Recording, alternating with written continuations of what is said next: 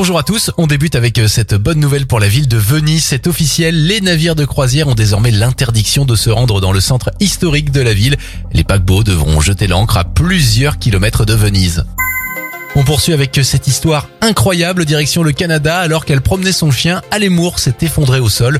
Son animal de compagnie a alors arrêté la circulation pour obtenir de l'aide permettant à un voisin de prévenir les secours. C'est une histoire incroyable. On prend la direction de Nantes pour conclure. Depuis la semaine dernière, la ville permet aux habitants de récupérer des kits de graines gratuitement afin de faire pousser des fleurs résistantes dans les interstices de trottoirs ou au pied des arbres. Bravo c'était votre journal des bonnes nouvelles. Vous pouvez le retrouver bien sûr maintenant sur notre site internet et notre application Radioscoop.